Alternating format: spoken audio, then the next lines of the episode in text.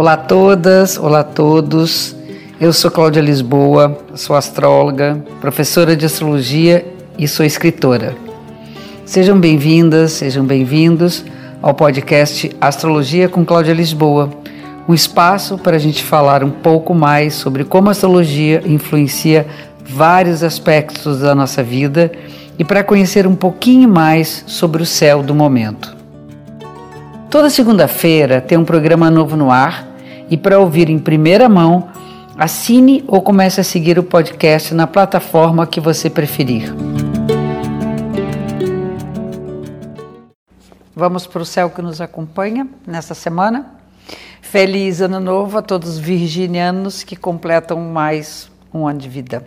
A Terra deu mais uma volta em torno do Sol desde o momento que nasceram.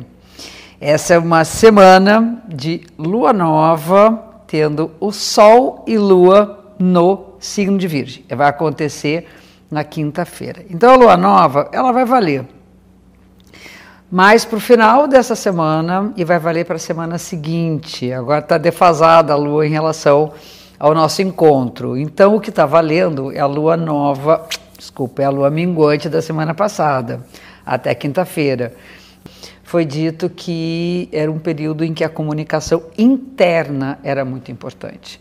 O Mercúrio é o regente tanto do signo de Gêmeos quanto do signo de Virgem, que é a posição da lua minguante até quinta-feira, e a minguante é uma indicação de reflexão, de retomada das coisas internas, de abastecimento, reabastecimento das nossas energias, que foram todas empregadas no processo da nova, no plantio, no alimento, no alimentar, no desenvolvimento, na colheita da lua cheia, e agora é preciso recuperar as energias para começar tudo de novo na lua nova da quinta-feira.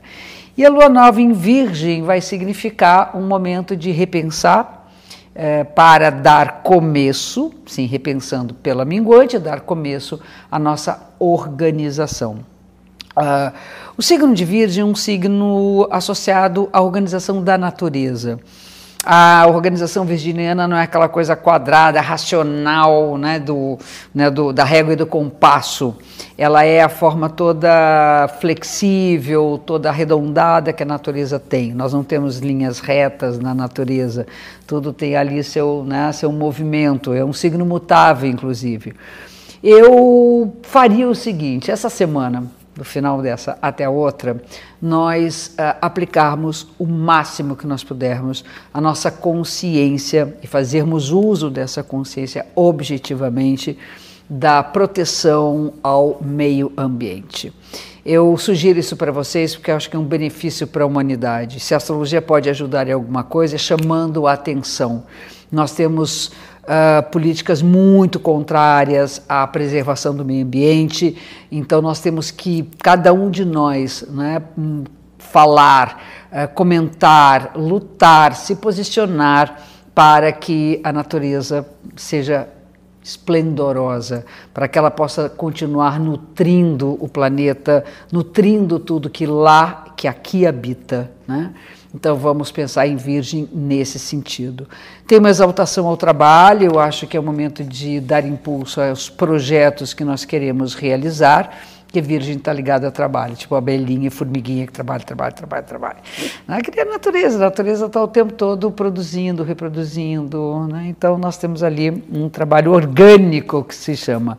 Também é um momento de purificação, pensar na alimentação, pensar é, numa, num bem-estar, né, de, o que eu chamo de um coeficiente de felicidade, de harmonia, de alegria, principalmente ao nosso bem-estar, qualidade de vida. É isso que nós temos que plantar nessa lua nova, a partir de quinta-feira, dia 17 de setembro. Mas, vamos lá. No início da semana, nós temos uma força que vem de dentro.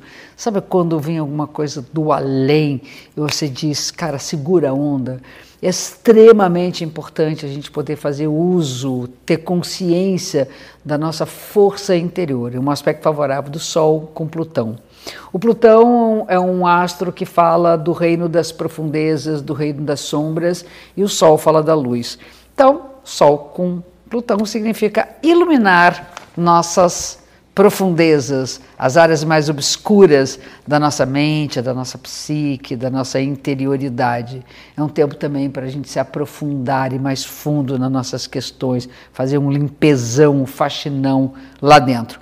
É importante também usar a força da transformação, da transmutação de Plutão.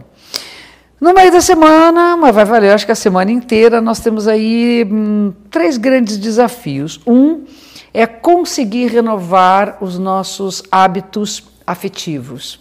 Há uma dificuldade da gente conciliar o nosso apego, a desejo de manter e de cultivar nossas relações e a nossa necessidade de liberdade. Então é preciso que a gente consiga manter né, um, vamos dizer, um distanciamento seguro para que a gente consiga ter liberdade ao mesmo tempo não perder nossa vinculação. Eu acho que tem um uma, uma fala que é super a ver com esse momento, que é a história de dois porcos espinhos no, na Sibéria, no gelo. Eles não podem ficar perto o tanto que se machuquem, que se espetem, e nem longe o tanto que congelem. Apliquem isso nas suas relações. Ainda no meio da semana, a gente tem um desafio que é, é saber fazer jus aos nossos propósitos, propósito espiritual principalmente. Então, a gente vai sentir que às vezes há uma desconexão entre aquilo que a gente busca e acredita que vai ser melhor no nosso caminho e aquilo de fato que a gente faz e que a gente é. Então, precisa de um ajuste aí. As conexões ficam um pouco mais difíceis porque a gente fica um pouco sem orientação também. Há um desafio com a linguagem, a tendência é falar além dos limites. E há também pôr em dúvida algumas coisas que eram verdadeiras para a gente. Então, já que a gente põe em dúvida aquilo que era verdadeiro, é bom, ao falar, no mínimo, dizer: olha, não tenho certeza. Porque senão a gente vai falar uma coisa que depois a gente acha que não é nada daquilo, vai mudar de opinião e vai dar problema. E mais para o final da semana, a gente tem aí o, o ajuste de tudo. Então, ter, ter essa desconexão, ter essa coisa do falar demais, tem a, a dificuldade de eh, lidar com a liberdade nas relações. E chegando mais para o final de semana a gente diz ok vamos botar ordem aí na parada vamos deixar tudo tudo como tem que ser. E a gente tem uma facilidade maior de tomar decisões maduras e aceitando os limites tanto do amor como da linguagem, como das trocas e principalmente da nossa orientação espiritual, do nosso propósito espiritual, certo? E aqui a gente fecha mais um episódio da semana. Obrigada pela audiência.